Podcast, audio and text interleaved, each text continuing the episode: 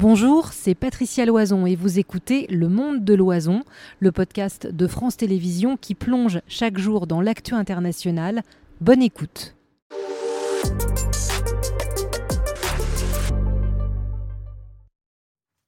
Voilà, c'est parti pour On vous répond et on va vous répondre sur les annonces euh, du chef de l'État, sur ce calendrier extrêmement détaillé. Euh, sont avec nous Sébastien Thomas, journaliste au service météo climat. Merci euh, Sébastien de nous accompagner. Élise Nakarato est également avec nous. Bonsoir madame. Bonsoir. Vous êtes chargée de plaidoyer climat chez euh, Oxfam France et vous avez écouté avec nous attentivement les annonces du chef de l'État et on ne vous présente plus Myriam. Y a-t-il des questions pour On vous répond Alors beaucoup d'entre vous ont écouté très sagement le président de la République et vous avez bien raison. C'est le moment pour vous de poser vos questions. Ça se passe sur votre écran. Il y a un QR code. Vous prenez votre téléphone portable, vous allez sur appareil photo, vous le présentez devant ce QR code. Vous avez un lien, vous posez toutes vos questions. On y répond euh, en direct. Une question qui nous est posée par Joël et qui demande est-ce que tous les ministères seront concernés? C'est peut-être une nécessité c'est une nécessité. C'est aussi pour ça qu'a été créé euh, le secrétariat général à la planification écologique. Euh, c'est ce qu'on disait juste avant. Il y a vraiment une question, un besoin de coordination. de coordination et, j'irais même plus loin parce que au-delà de, la, coordination, on a eu là dans le discours du président un discours assez précis, assez technique, appuyé effectivement sur la science tous les rapports scientifiques disent. C'est ce qu'il a dit en premier. Hein. Voilà, et qu'il faut euh, travailler secteur par secteur. Et c'est ce qu'il a fait. Il a décrit le logement, les transports, etc. Mais au-delà de la coordination, il y a peut-être même besoin d'une étape supplémentaire qui va être celle du, récit. Qu'est-ce qu'on a retenu finalement de, de, ce discours-là? Beaucoup de, beaucoup de mesures euh, qui sont, comme on l'a dit, connues. Hein. Il n'y a pas de, pas de grosses surprises. Euh, comment faire pour atteindre euh, la neutralité carbone en 2050 Le président a parlé de, des moins 55% en 2030, qui est une étape intermédiaire pour euh, atteindre la neutralité carbone dans le but de préserver l'habitabilité de la planète. Eh ben, comment est-ce qu'on transforme nos sociétés? Vous, l'avez vu, les, tous les points qui ont été avancés, c'est vraiment des transformations importantes. Quel est le récit qu'il y a derrière? Comment est-ce qu'on embarque l'ensemble des Français et des Françaises dans ces, nouvelles façons en fait de, vivre tout simplement en société. Et peut-être que cette approche par une entrée un peu technique, par euh, voilà, par une entrée technique scientifique, elle manque un petit peu de ce récit qui peut embarquer tout le monde. La question de Simon à l'instant qui vous écoute, est-ce que les financements annoncés par le gouvernement seront suffisants? Je dirais, ça dépend quel financement. Il y a un petit peu de flou sur les financements, puisque le président a dit qu'il y avait des financements euh, publics. Il a annoncé 40 euh, milliards. Effectivement, le rapport euh, Pisani-Ferry-Mafouz, qui est sorti il y a quelques mois, explique qu'il faut minimum 66 milliards supplémentaires d'ici 2030 par an. Donc, on voit qu'il y a de l'argent qui est sur la table, mais où est-ce qu'il est mis Comment Il a quand même donné un jeu 700 millions d'euros de l'État pour bâtir 13 RER métropolitains, 1 million de pompes à chaleur, les batteries, la vallée électrique dont il a reparlé. Tout à fait. il y, a des chiffres et euh, il y a des où sont répartis, où est-ce réparti cet argent et surtout d'où d'où est-ce qu'il vient. Le, rapport Pisani-Ferry qui fait un peu référence, euh, mais aussi d'autres rapports expliquent qu'il faut des financements publics et des financements privés, à peu près euh, moitié-moitié. Où est-ce qu'on va chercher ces financements publics? Au niveau de l'État, mais aussi au niveau des collectivités. D'ailleurs, euh, le président a parlé de discussions avec les régions, les, départements, les communes. Je pense que ça, ça va être un point très important dans la déclinaison opérationnelle. On voit déjà, par exemple, sur la question du ferroviaire, euh, le passerail à 49 euros ou 39, enfin, qui est sur la table comment est-ce qu'on le décline en région, euh, comment est-ce que les, voilà, les, collectivités sont euh, concertées autour de tout ça, ça va être vraiment, je pense, un point sur lequel il va falloir euh, vraiment du, travail pour embarquer tout le monde. Quid des entreprises privées? C'est la question d'Auger. Comment faire une planification écologique sans mobiliser la finance privée qui continue, nous dit-il, à financer les énergies fossiles? Effectivement, ça c'est pour moi une des, une des limites peut-être de ce plan. Euh, pourtant, le, président a parlé de notre dépendance aux énergies fossiles. Euh, ça me paraît assez antinomique avec le fait de décorer de la Légion d'honneur. 120 milliards oui. par an. Euh, mais en même temps, le, président de Total a été décoré de la Légion mmh. d'honneur il y a quelques semaines. Donc, voilà, c'est un petit peu antinomique de, de, remercier cette personne et en même temps de dire qu'effectivement, il y a une dépendance aux énergies fossiles qui nous coûte 120 milliards économiquement, mais aussi euh, aggrave le réchauffement climatique. Donc il y a vraiment une question de où est-ce qu'on va chercher euh, l'argent pour cette transition, et notamment au niveau des super profits des entreprises euh, extrêmement polluantes. Ça peut être les entreprises des énergies fossiles, mais aussi les entreprises qui font des profits sur la crise climatique. Nous, on pense qu'il faut vraiment taxer les super profits des entreprises qui se font de l'argent sur la crise climatique pour financer la transition écologique. C'est simple, en fait, c'est le principe pollueur-payeur. Allons chercher l'argent là où des entreprises et des personnes euh, se, font de l'argent sur la crise climatique. C'est la question d'Aziz hein, que je vous ai mis pendant que vous parliez. Vous aviez l'air d'y répondre. Comment le gouvernement peut-il obtenir du financement du secteur privé par de nouvelles impositions ou seulement avec celles qui existent? Il faut faire plus. Exactement. Alors, vous parliez tout à l'heure de euh, euh, peut-être créer un récit pour que les Français puissent suivre. À défaut de récit, est-ce que les citoyens peuvent être contrôleurs? C'est la question un peu de Christophe. Les citoyens auront-ils un accès aux indicateurs qui permettront de suivre la progression des efforts financiers de développement qui seront menés au niveau national, au régional ou local? Eh ben, les citoyens, euh, moi, je les invite à s'engager euh, plutôt que de contrôler, on va dire, le produit fini, mais de s'engager localement, de s'engager euh, en militant, de s'engager en s'engageant dans leurs conseils municipaux, dans leurs conseils régionaux, parce qu'au-delà de contrôler le, voilà, le, produit fini, il y a vraiment une question de, de comment est-ce qu'on fait pour embarquer tout le monde, et y compris les personnes les plus modestes, parce qu'aujourd'hui, la transformation écologique, elle impacte plus négativement les personnes les plus modestes, les personnes qui sont obligées de prendre leur voiture, qui aujourd'hui ne peuvent pas s'alimenter de façon euh, euh, durable et, correcte. Donc il y a vraiment cette question de, solidarité. On a entendu beaucoup pendant le discours du président euh, la plus-value, la valeur économique, etc. Moi, j'aurais aimé aussi entendre la notion de solidarité et de transition juste pour justement faire, cette transformation pour tout le monde. Il l'a dit un petit peu. Hein. Il a parlé de justesse.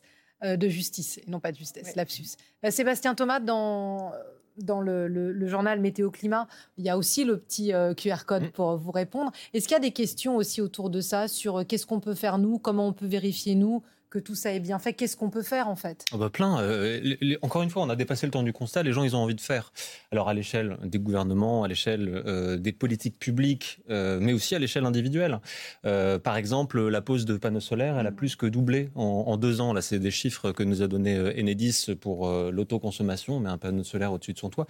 Il y a plein de choses qui sont à faire, mais c'est vrai que les gens, ils sont aussi en demande d'exemplarité. On a besoin d'avoir comme ça une dynamique et qu'on suive euh, quelque chose parce qu'on se dit, bah, euh, ok, je coupe mon wifi, je fais pipi dans la douche, mais c'est pas ça qui va changer la vie. Il y a la question de Toto, l'objectif de baisse de 50%. Il aimerait qu'on lui explique un peu ce que ça veut dire. Ça correspond à quoi? Aux émissions territoriales ou à l'empreinte carbone? De, ah, bah, je vois l'émission de 50%. L'émission de 50% qui est annoncée. Euh, c'est les émissions de gaz à effet de serre. Alors ça, ça, c'est l'occasion aussi de dire quelque chose qui est important. on entend souvent la France, c'est 1% des émissions de gaz à effet de serre. Oui, maintenant, mais la France, c'est un pays qui a eu aussi sa révolution industrielle et qui a euh, largement euh, contribué. Et euh, le principal gaz à effet de serre, c'est le fameux CO2, on le connaît. Sa durée de vie dans l'atmosphère, c'est 100 ans. Donc la France, si on se place dans le, dans le spectre historique des plus grands pollueurs, la France, c'est 8% de ce CO2 en plus qui a été ajouté dans l'atmosphère et qui est responsable des émissions de gaz à effet de serre. Donc euh, chacun a sa part à prendre et la France n'est pas exempte en, la matière. La question de Garnon qui cherche euh, des solutions, comme certainement beaucoup de ceux qui nous regardent, est-ce que les éoliennes sont les seules qui peuvent nous être utiles? Ah bah, Évidemment que non. De toute façon, il n'y a pas de panacée. Euh, il n'existe pas aujourd'hui de scénario avec 100% d'énergie renouvelable. Simplement, la clé, et ce qu'il faut bien comprendre, c'est qu'il n'y a pas de fatalité. Si on baisse les émissions de gaz à effet ah de serre, la situation peut s'arranger. Ça va prendre du temps, mais c'est aussi ça. Il ne faut pas être fataliste. Il ne faut pas se dire c'est la fin du monde et on va tous mourir. Non, si on réussit à agir, on peut contenir le réchauffement climatique. Donc, d'une certaine manière, en ce moment-là, collectivement, on est en train de vivre sans doute la plus grande aventure collective que l'humanité a vécue, le plus grand défi qui nous concerne tous quel que soit l'endroit où on soit sur la planète, on est tous concernés par le réchauffement. Alors justement, la question de Shasta qui prend un peu à la voix votre réponse sur le 1% et puis ce destin commun, la France représente grosso modo, il reprend ce chiffre, 1% de la population mondiale et est responsable de 1% des gaz à effet de serre. Pourquoi avons-nous autant de restrictions alors que l'Inde et la Chine, qui représentent plus d'un tiers de la population mondiale, ne subissent pas autant de contraintes que nous En fait, il y, a, trois raisons. Une a été évoquée, c'est-à-dire euh, l'empreinte historique. La France est un des émetteurs historiques de par son industrialisation euh, assez, euh, il y a assez longtemps.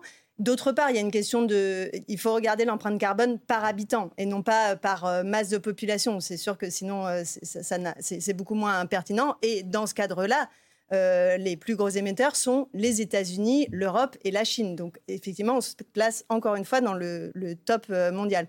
Et, enfin, il y a aussi la question, euh, ça a été évoqué très rapidement tout à l'heure, de l'empreinte carbone importée. C'est-à-dire qu'aujourd'hui, moi, quand je vous parle, mon téléphone, il a été fait en Chine, mes vêtements, certains ont été faits en Chine, beaucoup de choses qui sont sur ce plateau ont été faits ailleurs. Et donc, en fait, je vais exporter mon empreinte mmh. carbone, je la fais faire là-bas, et puis ensuite, je l'importe. Donc, il y a aussi cette question de de, responsabilité au niveau mondial. Et comme ça a été dit, euh, le, réchauffement climatique, il est global. Donc ce 1% qui est souvent euh, pris comme excuse pour dire c'est d'abord aux autres de faire et puis nous, on verra après. Euh, c'est souvent une excuse pour ne pas avancer, alors qu'en fait aujourd'hui, il y a une envie, il y a une envie de faire de la part des citoyens, de la part des gouvernements et aussi de la part des entreprises. Hein. Nous, on discute avec beaucoup d'entreprises qui nous disent on a besoin de régulation, on a besoin d'orientation pour pouvoir engager notre transformation. Donc, plutôt que de se demander comment ne pas faire, demandons-nous qu'est-ce qu'on peut faire? D'autant que 1%, euh, ok, mais 97% des pays de la planète, c'est 1%. Donc en fait, je vous donne une image. Vous prenez une avalanche le petit flocon, il dit mais c'est pas moi qui suis responsable de l'avalanche. Mais tous les flocons se disent ça. C'est exactement la même chose. Alors la question d'Eddie, bonjour, je vis en Guadeloupe et je n'ai pas entendu grand-chose sur les Outre-mer. Par exemple, nous dit-il à l'instant, hein, sur la voiture électrique, nous pouvons compter sur les doigts des mains le nombre de bornes publiques. Pourtant, nous sommes naturellement équipés, soleil, vent, pour une transition rapide. Je, je me suis fait la même réflexion en écoutant le président. J'espère que c'est un oubli et que c'est inclus dans le plan. Il y a la question euh, notamment de l'agriculture qui est prégnante, notamment en Guadeloupe avec le scandale du chlordécone. Comment est-ce qu'on transitionne une agriculture qui est tournée 100% vers l'exportation et qui n'est pas du tout tournée vers la consommation locale et qui aujourd'hui enrichit des entreprises multinationales euh, et ne ne bénéficie ni à la population ni même à l'économie locale. Donc c'est vraiment des transformations qui sont radical de modèle économique et de modèle de vie, en fait. Surtout que ce sera les premiers réfugiés climatiques. Hein. Les, habitants des Outre-mer, pour ce qui est de la France, euh, ce sont des îles, souvent au niveau de la mer. On le sait, l'un des effets du réchauffement, c'est l'augmentation du niveau de la mer. Donc euh, voilà. et puis on a parlé de Mayotte euh, aussi au début, avec ces questions de la sécheresse, donc évidemment. Alexandre, qui est peut-être un jeune citoyen, j'imagine, qui vous interroge. Vous salue d'abord. Quels sont les métiers qui vont se créer grâce à ces évolutions, cette planification il y aura, y aura-t-il un organisme regroupant les informations pour ces nouveaux métiers? Euh, ce serait bien. Et d'ailleurs, euh, moi, je ne parlerai pas de nouveaux métiers dans le sens où euh, on ne va pas avoir une filière ou un secteur où on va avoir des métiers. En fait, la transformation écologique, elle va irriguer tous les métiers. Aujourd'hui, les personnes qui travaillent dans les filières automobiles, euh, elles vont devoir travailler dans des filières automobiles différentes. Donc, on va y avoir des, filières spécifiques, mais il va y avoir aussi des filières différentes. Les personnes qui travaillent dans le, le, paysage, la forêt, le BTP. Le BTP, on va continuer à construire des bâtiments, mais comment on va le faire? On va le faire en faisant plus de rénovation, que ce soit la rénovation thermique pour les bâtiments qui existent déjà, ce qui nous permet de réduire nos émissions, mais aussi euh, de réduire notre facture euh, d'électricité, hein, donc tout le monde est gagnant, mais aussi la transformation. Euh, aujourd'hui, on produit beaucoup de nouveaux bâtiments, alors qu'en fait, on n'en a pas besoin. Ce dont on aurait besoin, ce serait de transformer des bâtiments qui, qui existent déjà. Donc là, ce n'est pas des nouvelles filières de métiers, c'est vraiment la transformation des métiers actuels. Et puis il y a eu une étude, je crois, de l'ADEME qui disait qu'en termes de création nette, on serait à un million d'emplois créés en 2050. C'est aussi ça qu'il faut se dire dans ce récit dont vous parliez.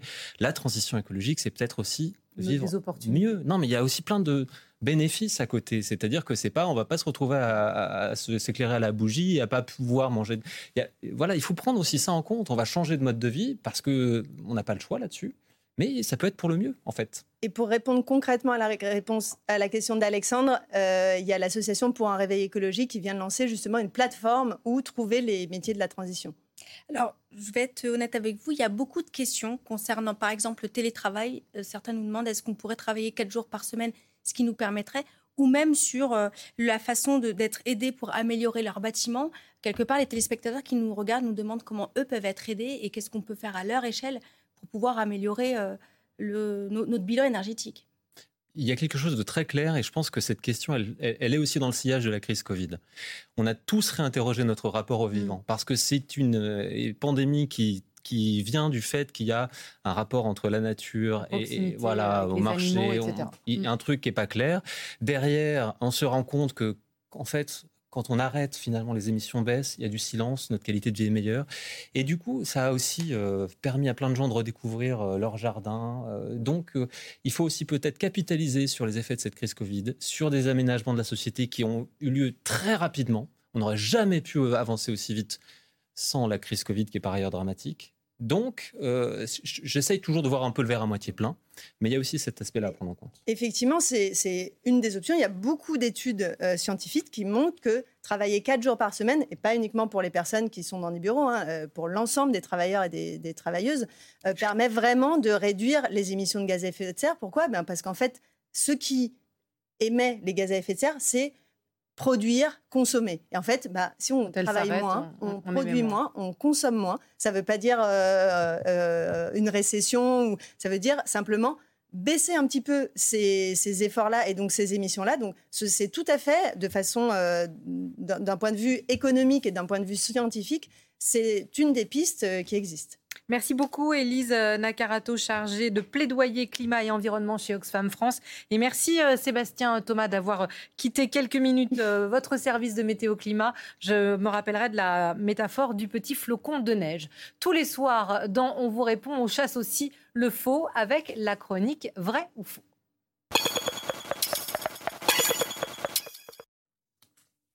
Et on accueille euh, Anaïs euh, Kroutz. Bonsoir Anaïs, merci d'être avec nous.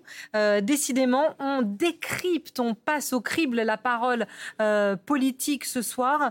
Il y a une déclaration d'Emmanuel Macron dans son interview sur France Info hier qui a beaucoup fait réagir. Il a fait le lien entre la taxe foncière qui augmentait et les communes. Du coup, vous avez enquêté.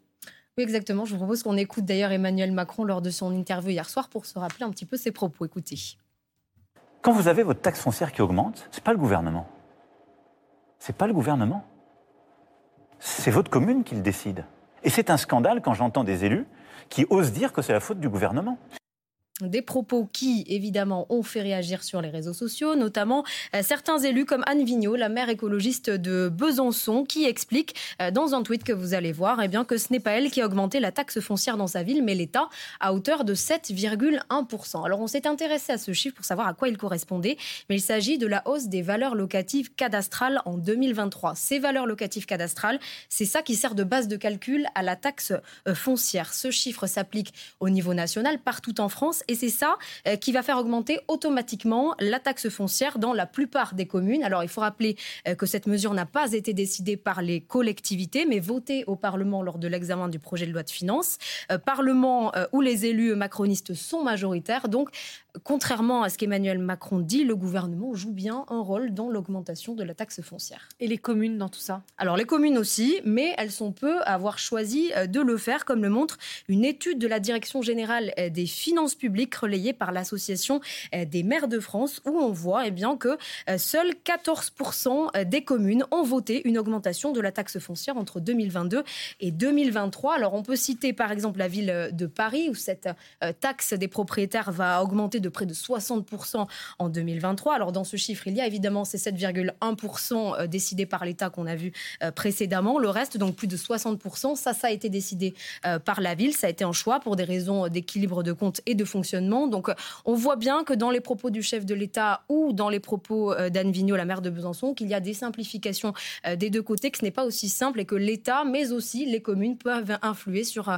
l'augmentation de la taxe foncière. Merci beaucoup Anaïs de vous être arrêtée dans On vous répond. Dans la seconde partie dont vous répond, alors qu'à la Coupe du Monde de rugby succéderont dans quelques mois les JO, quel est l'état, il faut se poser la question, du risque terroriste dans notre pays il refait surface ce risque via l'actualité judiciaire, alors que s'ouvrait aujourd'hui euh, le procès de l'homme accusé d'être complice dans l'assassinat d'un couple de policiers à Magnanville sous les yeux de leur petit garçon. Bonsoir Sophie Nemeyer, vous avez suivi cette première audience pour Bonsoir, Patricia. L'accusé, Sophie, qui plaide son innocence. Oui, effectivement. Et pour sa première prise de parole, il a d'abord exprimé sa compassion pour les familles des victimes, puis il a condamné cet attentat qu'il qualifie d'acte monstrueux avant de réitérer, selon ses mots, son innocence. Alors, pour éclairer sa personnalité, cet après-midi, des enquêtrices sociales, des psychologues sont passés à la barre et également deux femmes. La première, Sarah Hervouette, a été condamnée à 20 ans pour la tentative d'attentat aux bonbonnes de gaz à Notre-Dame de Paris. Elle a envisagé un temps de se fiancer à l'accusé. Il a d'ailleurs été condamné pour non-dénonciation de crime dans cette affaire et notamment parce qu'il avait échangé avec elle juste avant cette tentative d'attentat. Et cet après-midi, par visioconférence, eh bien, depuis sa cellule, elle assure qu'il ne savait rien. Je l'ai appelé à l'époque parce qu'il m'apaisait. Ça n'a pas marché, visiblement, a rétorqué le président de la Cour, Sarah Hervouette, qui a présenté à Mohamed Lamine à Amérouz sa nouvelle compagne, Jana. Elle est venue euh, témoigner à la barre en personne, hein, en djellab vert. Elle a d'abord refusé euh, de prêter euh, puis refusé de détailler son passé judiciaire. C'est le président de la Cour qui l'a détaillé. Jana vient tout juste de sortir de prison après avoir été condamnée à 7 ans pour avoir prêté allégeance à l'État islamique et pour des préparatifs pour commettre un attentat. Depuis deux ans, elle est mariée euh, religieusement à Mohamed euh, Lamine Abérouz. Mais c'est la première fois, la toute première fois qu'il se voit aujourd'hui. Pas sûr que ce euh, dernier témoignage de la journée joue en sa faveur. Voilà, un, procès qui pose beaucoup de questions. Merci beaucoup. Euh, Sophie, euh, d'avoir euh, donné ainsi le cadre de cette seconde partie de On vous répond. Et pour répondre à vos questions, on accueille l'un des meilleurs chercheurs spécialistes de ce sujet, Hugo Micheron. Bonsoir, monsieur. Bonsoir. On vous avait accueilli avant l'été pour La colère et l'oubli, les démocrates face au djihadisme européen, un tableau de bord qui faisait aussi euh, froid dans le dos aux éditions Gallimard, prix du livre géopolitique euh, de cette année. Myriam, j'imagine qu'on a beaucoup de questions. On a beaucoup de questions et vous pouvez continuer à les poser. Vous le savez, vous avez ce QR code, vous le flashez avec votre appareil photo sur votre téléphone portable. Vous avez un lien, vous posez vos questions euh, en direct et Hugo Micheron y répondra évidemment avec plaisir. Peut-être la première, elle est claire. quel est, nous demande Loïs, l'état de la menace terroriste en France? Pourquoi serait-elle plus haute aujourd'hui? euh, la menace est élevée. Euh, il y a eu un certain nombre d'attentats déjoués euh, en continu hein, depuis, depuis 2015-2016. le dernier en date, d'ailleurs, concerne l'Allemagne, donc signe que la menace terroriste ne porte pas que sur la France. Il y a eu un attentat déjoué en Allemagne cet été, à Strasbourg l'année dernière, à l'automne dernier, et puis elle a probablement monté euh, tout simplement parce que Al-Qaïda, euh, dans la péninsule arabique, a publié dans un magazine un certain nombre de menaces euh, assez qualifiées contre la France et la Suède. Donc, ça, ce sont des signes, on va dire, clairs. de... C'était la, semaine dernière C'était il y a dix jours. C'était vendredi, il y a dix jours.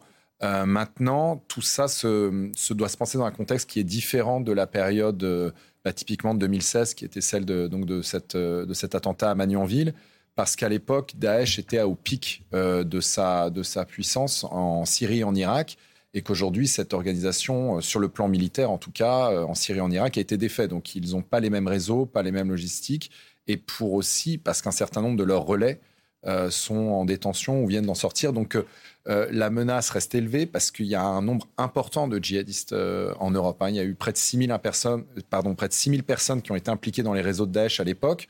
Donc un certain nombre d'entre eux ont été euh, incarcérés à leur retour.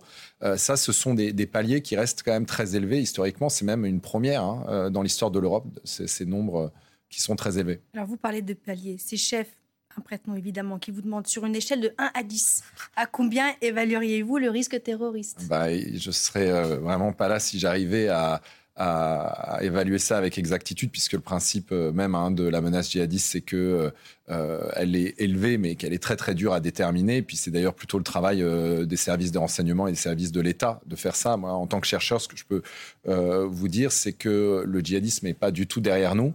il existe depuis 30 ans. Là, il est dans une période de reflux mais qu'il y a un certain nombre d'éléments qui nous permettent de voir que ça bouge. Ces éléments, ils sont d'abord extérieurs à la France C'est alors justement, c'est ce que vous demandez. Je vous laisse ah, continuer, mais juste pour vous dire que vous êtes totalement en phase avec nos téléspectateurs à l'instant. La menace terroriste extérieure existe-t-elle encore ou seuls des actes isolés peuvent être craints? Bah, c'est une, excellente question parce qu'elle permet de faire une distinction importante. En fait, il y a, il y a plusieurs types d'attentats djihadistes. Donc il y a les attaques qu'on appelle coordonnées. Donc typiquement, ça c'est le 13 novembre. Vous voyez, c'est un réseau extérieur, à l'époque en Syrie, à Raqqa, qui organise et qui pilote depuis Raqqa euh, un réseau en Belgique et en France qui va frapper la France. Ça, c'est les types d'attentats 13 novembre. Ensuite, il y a les, attaques qui vont être plutôt téléguidées. Ça, c'est typiquement euh, l'attentat de Magnanville, donc, euh, dont on parle aujourd'hui. C'est aussi un certain nombre d'attentats de l'été 2016, comme l'assassinat du père Jacques Hamel à Saint-Étienne-du-Rouvray. C'est en gros, il y, a, il y, a, un djihadiste qui rentre en contact avec d'autres personnes et il leur dit il faut faire quelque chose. Pourquoi pas ceci? Pourquoi pas cela? Et donc, en fait, il ne coordonne pas vraiment, il projette pas l'attaque, mais il va, il va, il va guider donc euh, à distance euh, des gens qui vont commettre des méfaits un peu comme ils l'entendent. Et puis après, il y a le dernier type d'attaque, c'est typiquement l'attentat de Nice de l'été 2016 aussi. Ces attaques qu'on dit inspirées. Donc là, c'est des, des individus qui agissent seuls et qui vont se saisir un peu des moyens du bord dont ils disposent. Typiquement, là, c'était un camion euh, et qui va, euh, à partir de là, commettre un attentat. Donc, il y a ces trois types d'attaques. Aujourd'hui, l'attaque, le, type d'attaque donc projeté est en diminution justement parce que les réseaux djihadistes à l'étranger ont moins de capacité logistique en Europe. Mais vous voyez, les, attentats déjoués que j'évoquais par exemple à, Strasbourg, c'était un attentat projeté depuis euh, l'Afghanistan, depuis Daesh en Afghanistan. Mais les types d'attaques qu'on a plutôt eu à, vraiment euh, auxquels on a eu à faire face dernièrement, c'était plutôt des attaques inspirées. Donc, c'était typiquement des individus seuls, un peu instables, qui allaient prendre des couteaux. Voilà, ça, c'était le type d'attaque qu'on a eu beaucoup entre 2020 euh, et 2023. Question de Pierre D. Les terroristes peuvent-ils encore frapper des médias ou tous sont-ils protégés par la police? Euh, Ce qui est certain, c'est qu'il y a eu un renforcement hein, de toutes les mesures de sécurité de l'ensemble des, médias en, France. Et de ce point de vue-là, ben, le, on va dire la leçon terrible euh, de l'attentat de Charlie Hebdo a permis de prendre des mesures. Et ça, c'est ça, c'est une constante. Il y a toujours euh, une adaptation au, vu de la, de la menace. Euh, donc on, dirait qu'aujourd'hui les médias sont beaucoup mieux euh, protégés. Euh, le problème, c'est que bah, désormais les cibles, c'est aussi, c'est ce que nous a montré l'évolution du djihadiste ou Daesh, ça peut être aussi presque n'importe qui, n'importe où. Typiquement le, 13 novembre, on le voit bien, ce sont des Parisiens en terrasse ou, ou, dans une salle de concert. donc en même temps qu'on couvre autant que possible le risque sécuritaire, bah, il y a aussi euh, des, nouvelles menaces qui apparaissent et des nouvelles cibles. La question de Camille. Des établissements scolaires ont dû être évacués la semaine dernière suite à des alertes attentats. Je crois qu'il y en a eu plus d'une quarantaine. Ces menaces sont crédibles ou s'agit-il surtout de canulars? Les établissements scolaires sont des cibles potentielles, demande-t-elle alors, en l'espèce, il y a tout. Il y a des, fausses alertes, mais euh, potentiellement aussi euh, des alertes à prendre au sérieux. Ça, on sait qu'elles sont fausses qu'après.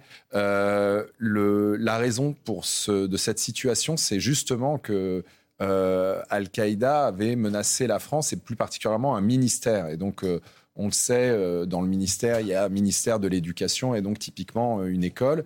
Euh, et, en fait, Al-Qaïda est très politique, c'est-à-dire qu'elle s'empare euh, du, débat autour de l'abaya pour en fait justifier potentiellement des crimes atroces qui seraient commis euh, contre une institution, donc typiquement scolaire. Et il y avait déjà eu des menaces sur des écoles en, 2015-2016.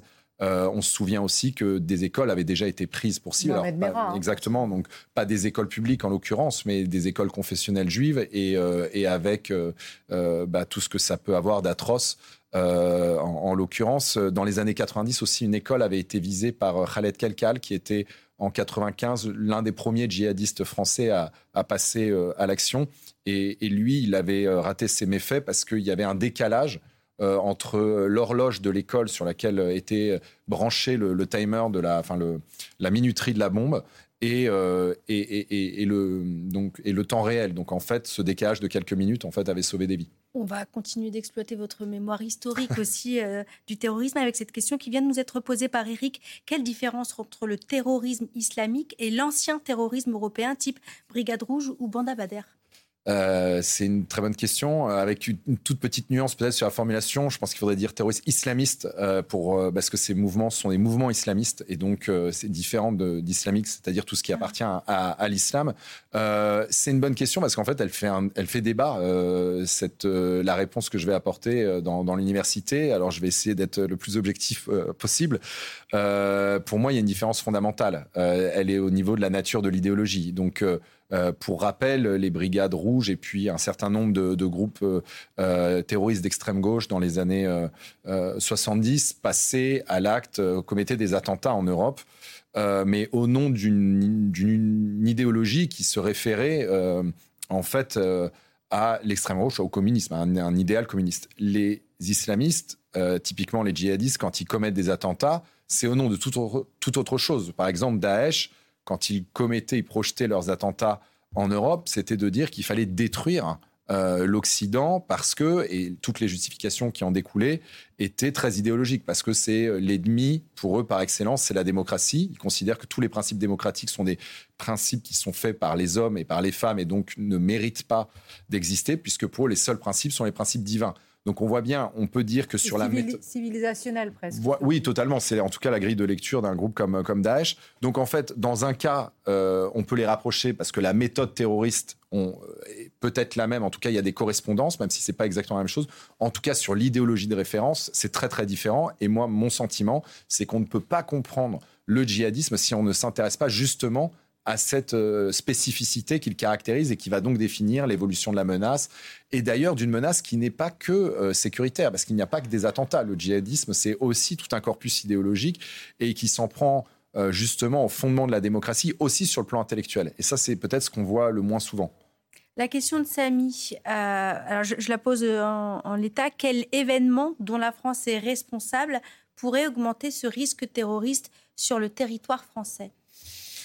Alors. Euh, je pense que parce qu'ils parlent, les djihadistes ont souvent dit on attaque la France parce qu'elle est à, tel endroit ou parce qu'elle est. On parlait de la Baïa tout à l'heure. Est-ce que ça peut être une motivation bah, En fait, les djihadistes, c'est là aussi où c'est une mouvance politique hein, qu'il faut vraiment les considérer sur le plan politique et il faut être habile parce qu'ils nous tendent plein de pièges. Leur grande, leur grande force, je dirais, enfin en tout cas leur grande agilité, c'est de, c'est de, c'est qu'ils sont très opportunistes. Donc ils vont saisir des débats politiques et ils vont euh, à peu près tout passer à la moulinette pour justifier leurs attentats. Donc, par exemple, au moment du 13 novembre, le grand propos de Daesh pour expliquer euh, la raison pour laquelle il mitraillait euh, des civils euh, attablés à des bars de, café, c'était de dire oui, oui, la France bombarde la Syrie. Sauf qu'en fait, quand on reprend chronologiquement, déjà, c'était pas la Syrie qu'on bombardait, mais Daesh. deuxièmement, c'était intervenu parce qu'il y avait déjà eu un certain nombre d'attentats déjoués, voire qui avaient réussi euh, en Europe liés à Daesh. Donc en fait, c'était l'inverse. C'était parce qu'il y avait eu Daesh qu'on avait dû bombarder les positions là-bas et parce qu'il y avait eu des menaces et des attaques. Donc typiquement là, euh, ben, ce que je viens de dire rentre dans ce, dans ce cadre-là, c'est que euh, Al-Qaïda, dans sa dernière menace, évoque la Baïa. Mais si c'était pas la Baïa, ça serait autre chose. Enfin, ils vont chercher en fait toujours la même chose, c'est-à-dire d'une part à procéder à des attaques s'ils y arrivent, mais c'est surtout à légitimer leurs attaques, à expliquer que tout ça c'est normal, tout ça c'est de notre faute. Et c'est là-dessus où il y a peut-être un point de vulnérabilité, je dirais, dans le débat public. C'est-à-dire que c'est là-dessus où il faut être très vigilant. Je vais vous prendre un exemple très simple. Euh, en 2020, il y a cet attentat terrible contre Samuel Paty, qui est un enseignant qui sort du collège, qui est tué à la sortie de son collège pour avoir voulu expliquer le débat autour des caricatures, débat, pour être enseignant, je peux vous le dire, qui était déjà extrêmement délicat d'aborder. Euh, donc, ce crime se passe. Moi, à ce moment-là, je suis euh, aux États-Unis où j'enseigne à, l'université de Princeton et quand je regarde la couverture américaine de cet acte ignoble en France, je suis surpris parce que le mot djihadisme n'apparaît pas une seule fois dans la presse, notamment dans les grands titres, dans le New York Times, dans le Washington Post. Et le mot donc djihadiste n'apparaît pas, c'est invisibilisé, invisibilisé pardon. Donc quand on lit le compte rendu, on a presque l'impression finalement que la France est responsable d'un attentat qui vient d'être commis contre un prof qui faisait simplement son métier et qui, par ailleurs, essayait de le faire euh, du, mieux possible. Je pense, là maintenant, on est trois ans plus tard, euh, je me demande en quelle mesure une partie de la, presse a pas, en France n'a pas tendance à prendre ce pli qui consiste en fait à invisibiliser le djihadisme et à penser que la France est responsable de tout. Il faut faire très attention parce que ça, c'est. C'est-à-dire, le point de vue américain, c'est quoi? C'est la stigmatisation bah, des musulmans de dire, ou de l'islam et qui est très important. La laïcité à la française qui, qui induirait. Ça, ouais, ça, c'est la grande approche, c'est dire finalement la France a un problème et, ce, et tout s'explique, tout le terrorisme djihadiste peut s'exprimer à travers euh, la question de la laïcité et d'un certain nombre de principes républicains.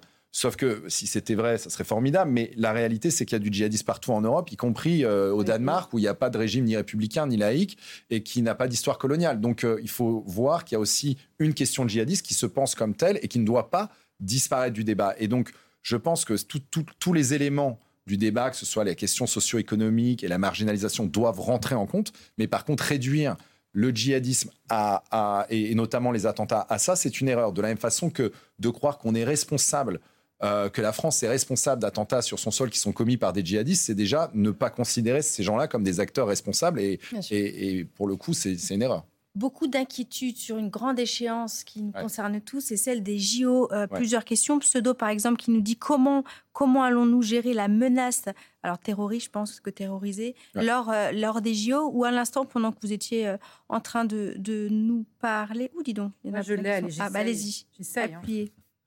Ah oui, elle est là.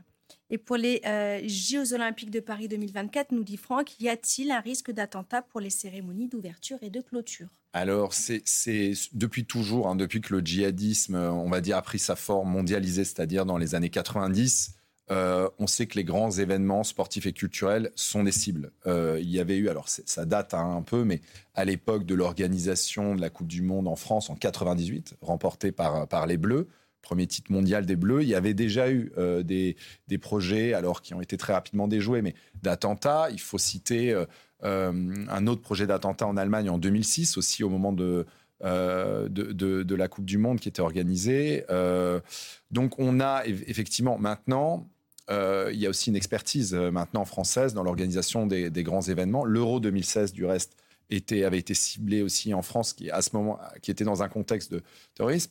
Donc, euh, évidemment, c'est une préoccupation majeure. Par contre, elle est euh, tout en haut, si vous voulez, euh, des préoccupations des autorités françaises. je crois me souvenir qu'il y a que peu avant l'été, le ministre de l'Intérieur s'était rendu d'ailleurs aux États-Unis pour parler de, coopération sécuritaire justement en vue des JO.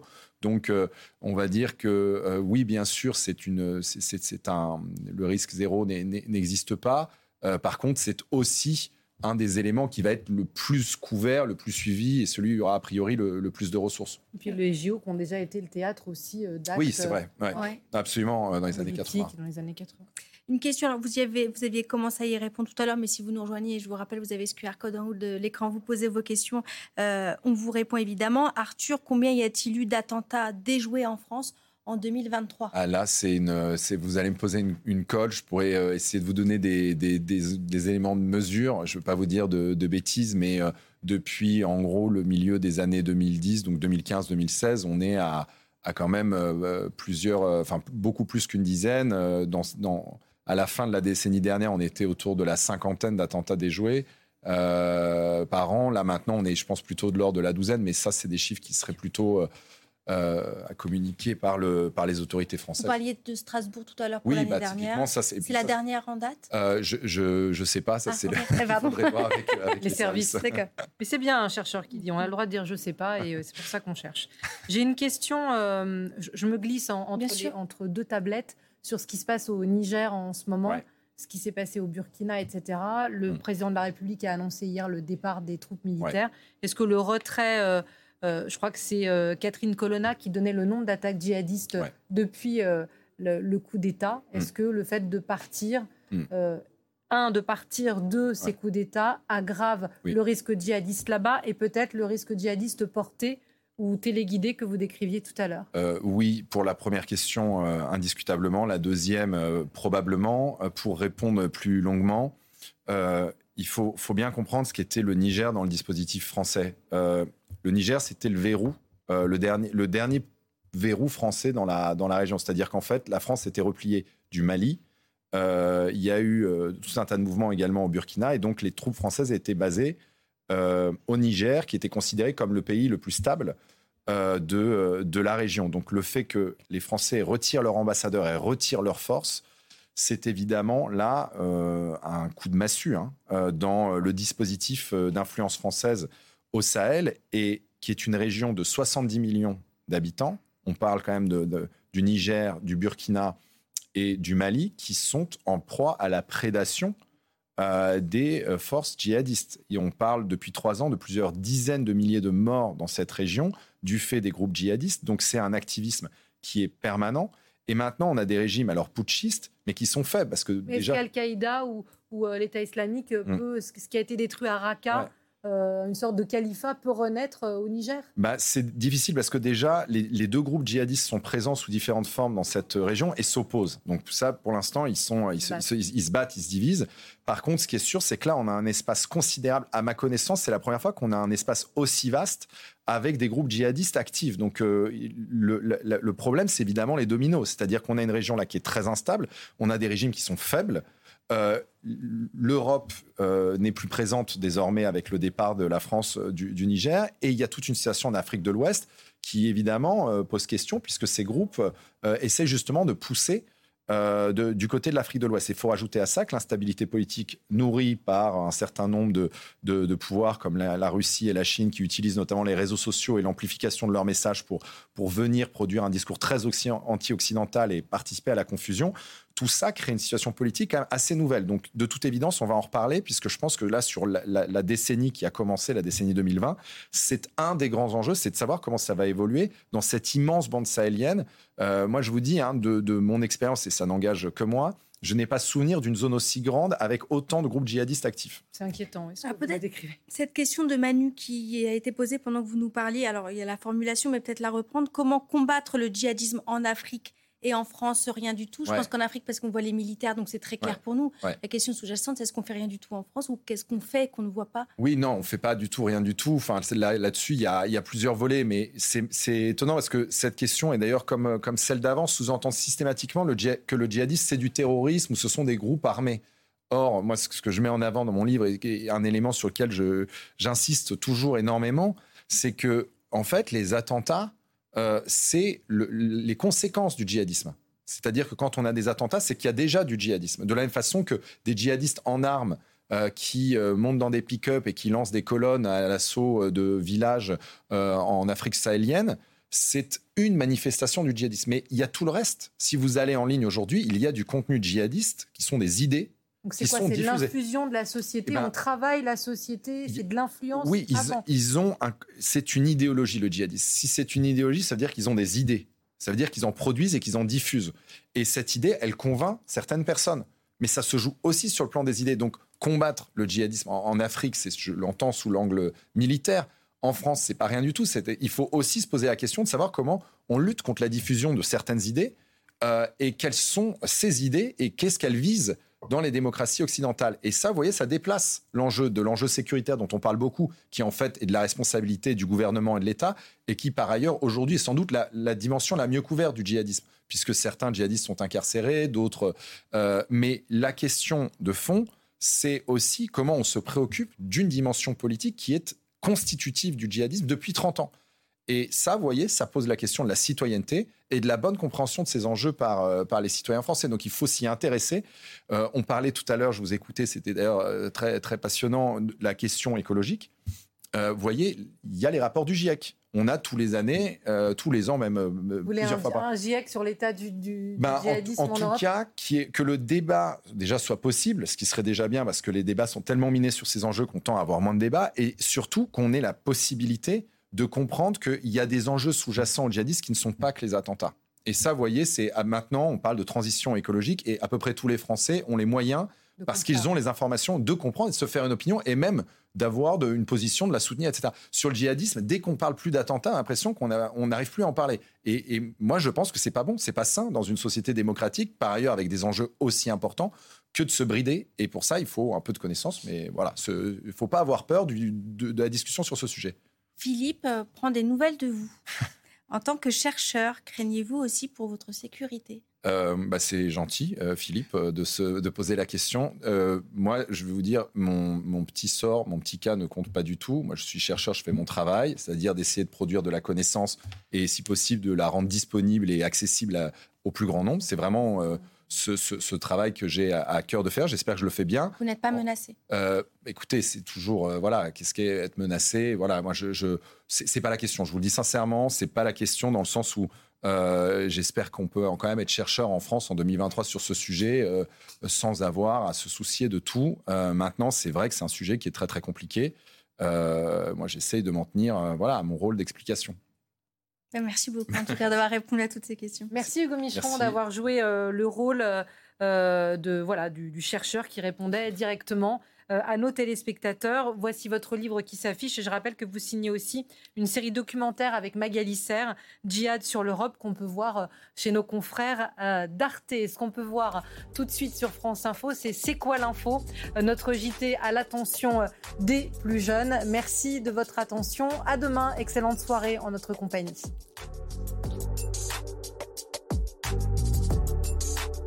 Voilà, vous venez d'écouter Le Monde de l'Oison, un podcast de France Télévisions. N'hésitez pas à vous y abonner pour suivre la marche du monde. Vous pouvez aussi nous retrouver en vidéo sur France Info Canal 27 du lundi au vendredi à 17h50 et sur France.tv.